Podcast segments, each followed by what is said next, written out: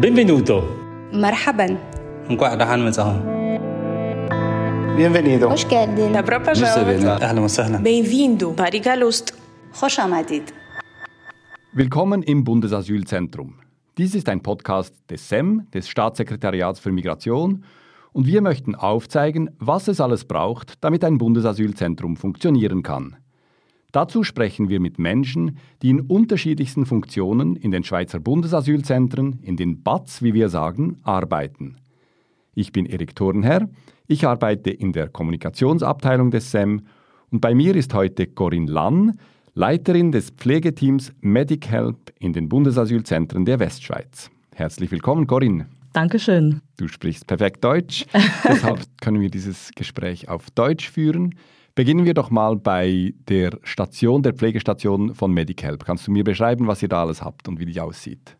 Unsere Pflegestationen sind fast die gleiche in jedem Zentrum. Wir haben immer, was man das Guichet nennt, das heißt der Öffnungsraum für alle Asylsuchende, wenn sie Fragen haben für das Medic-Team. Wir arbeiten auch mit Pflegekonsultationszimmer, Ärztekonsultationszimmer und verschiedene administrative Büros. Und wie groß ist so ein Pflegeteam bei euch? Also Budri ist ein großes Pflegeteam, da haben wir 23 Mitarbeiter und in den anderen, das kommt ganz drauf ab, wie viele Asylsuchende wir haben. Und jetzt kommt ein Asylsuchender, eine Asylsuchende ins BATS, stellt ein Asylgesuch. Wie rasch kommt die Person bei euch vorbei zu einem medizinischen Check? Also bei der Registrierung der Daten für einen Asylsuchenden wird der Logisten immer fragen, ob sie Gesundheitsprobleme haben. Da machen die Logisten eine Meldung an uns Medical, damit wir so rasch wie möglich intervenieren können. Wir sind aber auch mit verschiedenen schweren und komplexen medizinischen Fällen konfrontiert und da werden sie manchmal auch direkt ins Spital gehen und da werden wir von den Spitälern kontaktiert. Für alle anderen Menschen, denen es gut geht, dann werden wir in der 72 ersten Stunde intervenieren. Und was macht ihr in diesem ersten Check in den ersten 72 Stunden? Wir machen das MEI, das ist das medizinisches Eintrittsinformation. MEI, M-E-I. MEI. Die MEI, die medizinische Eintrittsinformation, da werden wir verschiedene Informationen geben über die Gesundheit, die Hygiene, die übertragbaren Krankheiten und natürlich auch die Rolle von Medihelp und wie die Asylsuchenden uns finden. Das zweite ist eine medizinische Eintrittskonsultation, die ist freiwillig, jedoch werden die Asylsuchenden meistens teilnehmen. Der, die Idee ist, eine, eine globale Sicht zu haben über die Gesundheitsgeschichte vom Asylsuchenden, was aktuell und akut ist, ob sie Medikamente haben, was die Vorgeschichte ist und ob sie irgendwelche Krankheiten haben, also infektiösen Krankheiten wie zum Beispiel Tuberkulose. Diese, diese erste medizinische Eintrittskonsultation wird über eine Plattform gemacht. Da wird ein Fragenbogen erstellt und wird simultan in der Muttersprache vom Asylsuchenden übersetzt, mündlich sowie schriftlich. Am Ende des MEX werden wir auch die Grundimmunisation abklären und die Impfung vorschlagen. MEX hast du jetzt einfach so gesagt, also das ist diese MEK, medizinische Eintrittskontrolle. Genau. Und worauf trefft ihr? Was sind die Probleme, die häufigsten Probleme in dieser MEC? Das kommt natürlich ganz drauf ab, auf die Leute, auf die Kulturen. Ich würde sagen, am wichtigsten sind natürlich die psychischen Belastungen aufgrund auf dem Migrationsweg, der manchmal auch traumatisierend ist. Ähm, wir reden da über Schlafstörungen, Depressionen, Traurigkeit, Traurigkeit äh, Angstzustände. Das sind grundsätzlich die größten Probleme, die wir bei unseren Asylsuchenden finden. Wir betreuen jedoch Menschen in jedem Alter, von jeder Kultur und wir betreuen sie alle auf der gleiche Art. Wie ist es mit dem Wissen, mit dem medizinischen Wissen? Ich kann mir vorstellen, je nach Kultur haben die Leute entweder wenig Wissen oder ein ganz anderes Verständnis von Gesundheit als wir. Genau, ja. Und in manchen Kulturen ist die Gesundheit so wie nicht positiv in ihrem Leben, oder? Das heißt, wir müssen auch ein Vertrauensverhältnis ähm, kreieren mit den Asylsuchenden, was auch nicht immer einfach ist. Wie macht ihr das?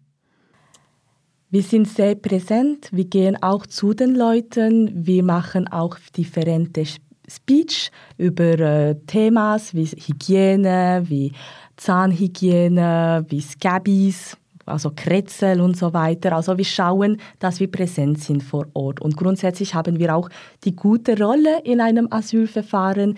Wir machen, wir helfen die Asylsuchenden während der ganzen Asylverfahren. Also wir sind eigentlich eine Unterstützung und das hilft bei der Vertrauensbildung.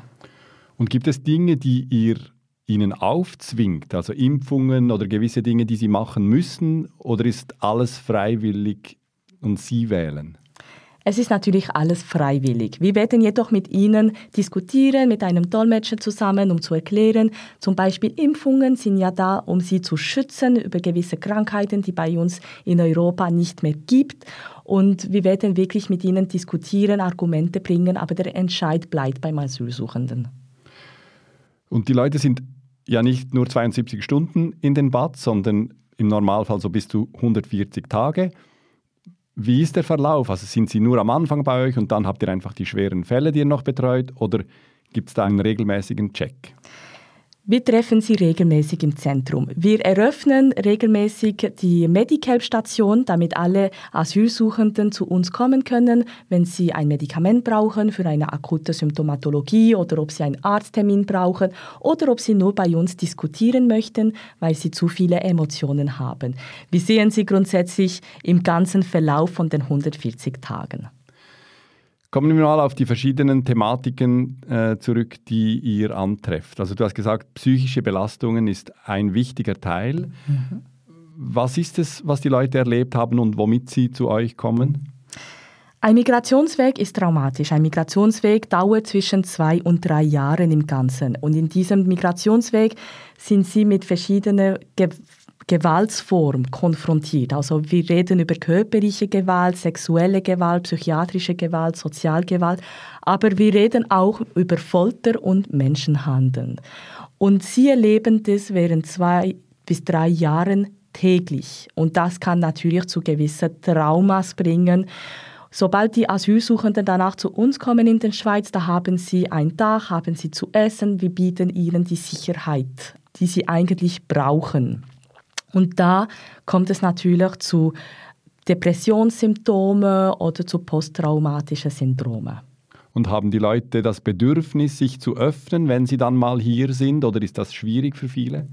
Das kommt auf die Kultur drauf ab. Es gibt natürlich gewisse Kulturen, zum Beispiel Frauen, die über die sexuelle Gewalt nicht reden können, weil sie Angst haben natürlich, was die Familie und der Rest der Kultur eigentlich darüber denken könnte. Jedoch eröffnen sie sich recht schnell bei uns.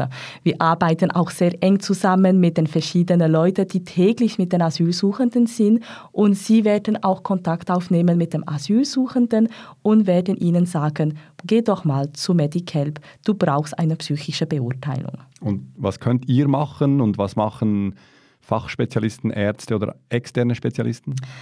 In den Batzen können wir als Pflege sehr viel machen. Wir haben eine Autonomie, die recht äh, reichhaltig ist. Wir haben auch medizinische delegierte Akten. Das heißt, wir können auch Medikamente verabreichen für Basissachen. Also zum Beispiel Schlafstörungen, Schmerzen oder so können wir direkt äh, Medikamente abgeben. Wir machen immer eine Beurteilung, eine psychische oder körperliche Beurteilung und dann schauen wir mit den Ärzten zusammen, also Psychiater, Pädopsychiater, Pädiater oder ähm, Generalisten, ob eine ärztliche Konsultation notwendig ist oder ob das Thema grundsätzlich im Kanton schauen, angeschaut werden kann. Wie ist es mit schweren Fällen? Ich, also ich weiß, dass viele Leute mit schweren Krankheiten in die Schweiz kommen und Asyl beantragen. Es gibt auch den Vorwurf, dass Leute unser Asylsystem missbrauchen und nur für die Pflege in die Schweiz kommen. Wie stellt ihr euch dazu? Wir sind natürlich regelmäßig mit schweren medizinischen Fällen konfrontiert. Wir reden da über terminale onkologische Situationen oder vorgeschnittene onkologische Situationen. Wir reden über also schwere Krebsfälle, die eigentlich nicht mehr heilbar sind. Genau, ja.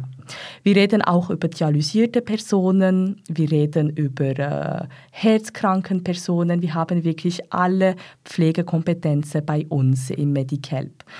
Wir arbeiten natürlich sehr eng zusammen mit den verschiedenen Ärzten, Partnerärzten, die wir immer in den verschiedenen Batzen haben, aber auch mit den kantonalen Institutionen, das heißt Regionalspitäler, Kantonalspitäler und Universitätsspitäler, die bei uns in der Westschweiz existieren. Und was, was sagst du zu diesem Vorwurf, dass Leute unser Asylsystem missbrauchen oder dass Leute nur hierher kommen, um eben in den Genuss dieser Pflegeleistungen zu kommen? Dass wir genau das Gleiche machen würden, wenn wir die Pflege nicht hätten in unserem Land. Also ich höre daraus, ihr verurteilt das nicht, ihr pflegt, ihr geht mit diesen Menschen um, egal was ihr Status ist und egal äh, woher sie kommen. Wir pflegen alle Leute gleich, ohne sie zu beurteilen. Wir pflegen sie wie normale Schweizer Bevölkerung. Und die Leute haben ja auch Anrecht darauf, wenn man ein Asylgesuch stellt in der Schweiz, dann ist man krankenversichert, ist allgemein versichert. Gibt es auch Leute, denen das zu wenig ist? Ich denke, es kommen ja auch nicht nur arme Menschen hierher, sondern auch Leute, die sehr genau wissen, was es für Pflege gibt. Gibt es Leute, die nicht zufrieden sind mit dem, was ihr für sie macht? wie bei allen anderen Menschen. Es gibt Leute, die zufrieden sind und Leute, die nicht zufrieden sind. Was für uns wichtig ist, ist wirklich diese Pflege grundsätzlich egal zu jedem Mensch durchzuführen. Mhm. Und, und von den Leuten her, also gibt es auch Kritik? Wir sind sehr kritisiert bei uns natürlich, oder? Wir haben sehr, sehr viele Asylsuchende und wir überlegen uns natürlich, was jetzt momentan wichtig ist, was akut ist, was notwendig ist, was kann, für, was kann die Überweisung auf dem Kanton warten. Das heißt, die Leute werden irgendwann einem Kanton zugewiesen und ihr entscheidet, ein Pflegefall kann warten, bis dieser Übertritt geschieht oder er muss vorher behandelt werden. Genau. Das werden wir immer zusammen mit den verschiedenen Partnerärzten diskutieren. Gibt es eigentlich Geburten? Ja. Eben, muss, muss ja fast sein, oder? In den 140 Tagen, die jemand bei euch ist, dass ab und zu auch ein Kind auf die Welt kommt. Wie, wie ist das? Wie erlebt ihr das? Wir treffen regelmäßig auch Schwangerschaften. Es ist aber wichtig zu unterscheiden, ob es eine gewollte Schwangerschaft ist oder eine Frau, die schwanger wurde unter sexuelle Gewalt mhm. auf dem Migrationsweg. Das sind zwei sehr, sehr verschiedene Situationen, wo wir auch sehr verschieden intervenieren werden. Jedoch bleibt unsere Begleitung und unsere Unterstützung vom Medihelp immer das Gleiche. Wir sind uns aber auch bewusst, dass Frauen oder Familien die ein Kind erwarten, auf dem Migrationsweg natürlich Traumas haben und eine psychiatrische Unterstützung brauchen. Für das werden wir immer da sein und wir werden immer alles organisieren, damit es so gut wie möglich gehen kann. Das heißt, eine Geburt kann ein sehr freudiges Ereignis sein, aber es kann auch ein sehr schwieriges Ereignis sein für eine Frau, die diese Schwangerschaft gar nicht gewollt hat. Ja, auf und, jeden Fall. Und ist das der häufigere Fall bei euch? Ich würde sagen, es ist halb-halb. Viele Frauen werden nicht mit uns diskutieren, ob dieses Kind gewollt war oder unter sexuelle Gewalt erstellt wurde. Gewisse Frauen von verschiedenen Kulturen können grundsätzlich von der Familie ähm, herausgebracht werden, verstoßen, verstoßen werden. werden. Und das ist natürlich dramatisch. Deshalb meistens würde ich sagen, wenn einmal das Kind da ist, dann realisieren wir, ob die Mutter ein Verhältnis hat mit dem Kind oder nicht. Wenn sie kein Verhältnis hat mit dem Kind, dann werden wir sie direkt beim Psychiater schicken, wo das ist ein Zeichen von Kindern, die auf dem Migrationsweg von sexueller Gewalt erstellt worden sind. Mhm. Wenn wir bei den Kindern sind, es gibt ja auch viele unbegleitete Minderjährige in den BATS. Wie läuft das medizinisch bei euch? Also die nennen wir ja UMAs. Genau. Wir haben zwei verschiedene Zentren, wo wir die UMAs unterbringen können. Wir arbeiten sehr eng zusammen mit äh, Sozio Soziopädagogen und mit dem ganzen UMA-Team. Äh, die Pflege bleibt genau die gleiche, aber die Kommunikation ist natürlich ganz anders. Man kann nicht die gleiche Kommunikation haben mit einer erwachsenen Person als mit Minderjährigen ist lustig, du hast jetzt zum ersten Mal, als wir über diese UMAs gesprochen haben, zum ersten Mal richtig gelacht oder gelächelt, dein Gesichtsausdruck hat sich aufgehellt. Lese ich daraus, dass die Betreuung der Kinder medizinisch nicht so dramatisch ist und nicht so schlimm wie der Erwachsenen? Es ist schlimm. Es okay. ist wirklich schlimm. Aber die, was wir als Pfleger machen können in Zusammenarbeit mit den Soziopädagogen ist wirklich schön und wir haben wirklich sehr schöne Geschichten bei uns im BATS. Ein Thema, das wir noch nicht angesprochen haben, sind Drogen. Es gibt sehr viele drogenabhängige Asylsuchende. Wie geht ihr mit dem um? Drogen ist natürlich auch ein großes Thema bei uns in dem Bundesasylzentrum. Aber bevor wir dieses Thema diskutieren, möchte ich sagen, bevor eine Person abhängig wird von einer Substanz, ist sie vor allem krank. Sie hat ein Trauma, entweder körperlich oder psychisch. Und dieses Trauma bringt zu einer Abhängigkeit von Substanzen. Das heißt, wir werden diese Person gleich wie alle anderen Menschen behandeln, unterstützen und unsere Aufmerksamkeit schenken. Und wie behandelt ihr oder was macht ihr mit drogenabhängigen Asylsuchenden? Auf was haben sie Anrecht oder was müssen sie? Bei uns gibt es natürlich gewisse Medikamente, die wir nicht abgeben, so wie Lyrica und Rivotril. Das sind Drogen, die man öfters in Nordafrika findet. Das sind Substanzen, die werden wir nicht verabreichen in unserem Zentrum. Wir werden aber sie unterstützen und eine andere Substanz geben, damit sie funktionieren können in unserem Zentrum. Also Ersatzdrogen? Ersatzmedikamente. Das sind aber keine Drogen. Drogen sind zum Beispiel Morphin, Buprenorphin, Subutex oder Methadon. Das sind Drogen, Substanzdrogen, die wir sehr gerne verabreichen in Zusammenarbeit mit dem Centre d'Addictologie. Mit dem Suchtzentrum vielleicht? Mit dem, mit dem Suchtzentrum. Und sehr gerne verabreichen, sagst du, das klingt jetzt äh, in meinen Ohren speziell. Also was heißt das, wenn man sehr gerne diese Ersatzmedikamente abgibt? Das heißt, wir werden diese Menschen nie beurteilen. Das sind Menschen wie du und ich, wo grundsätzlich krank sind. Wir sind auch froh, dass wir eine Unterstützung sein können für diese Menschen. Ihr seid ja alles Leute aus der Pflege, die oft anderswo gearbeitet haben, oder? Also in einem Spital oder sonst wo. Was ist der wichtigste Unterschied, findest du, zwischen der Arbeit als Pflegende in einem Spital und in einem BATS? Die große Differenz mit den Spitälern ist, in einem Spitäler kannst du auf einer Kinderabteilung arbeiten oder in der Viszerale arbeiten oder in der Chirurgie. Bei uns in dem Bundesasylzentrum arbeiten wir, wir alle Dimensionen von der Pflege. Das heißt, wir arbeiten in der Onkologie, Dialyse, Kinder, Generalmedizin, Orthopädie, Chirurgie, wirklich in allen Dimensionen. Das heißt, wir müssen immer in allem kompetent sein. Das heißt, ihr seid wirklich Generalisten der Pflege? Wir sind mehr als Generalisten der Pflege. Was seid ihr? Wir sind ein Team, das sich unterstützt mit verschiedenen Kompetenzen. Wir werden bei der Rekrutierung auch schauen, dass wir verschiedene Profile einstellen. Das heißt, Pflegefachfrauen, die vorher in der Psychiatrie waren oder auf dem Notfall oder bei den Kindern, damit wir wirklich alle Kompetenzen haben im Team selber, damit wir die Asylsuchenden pflegen können.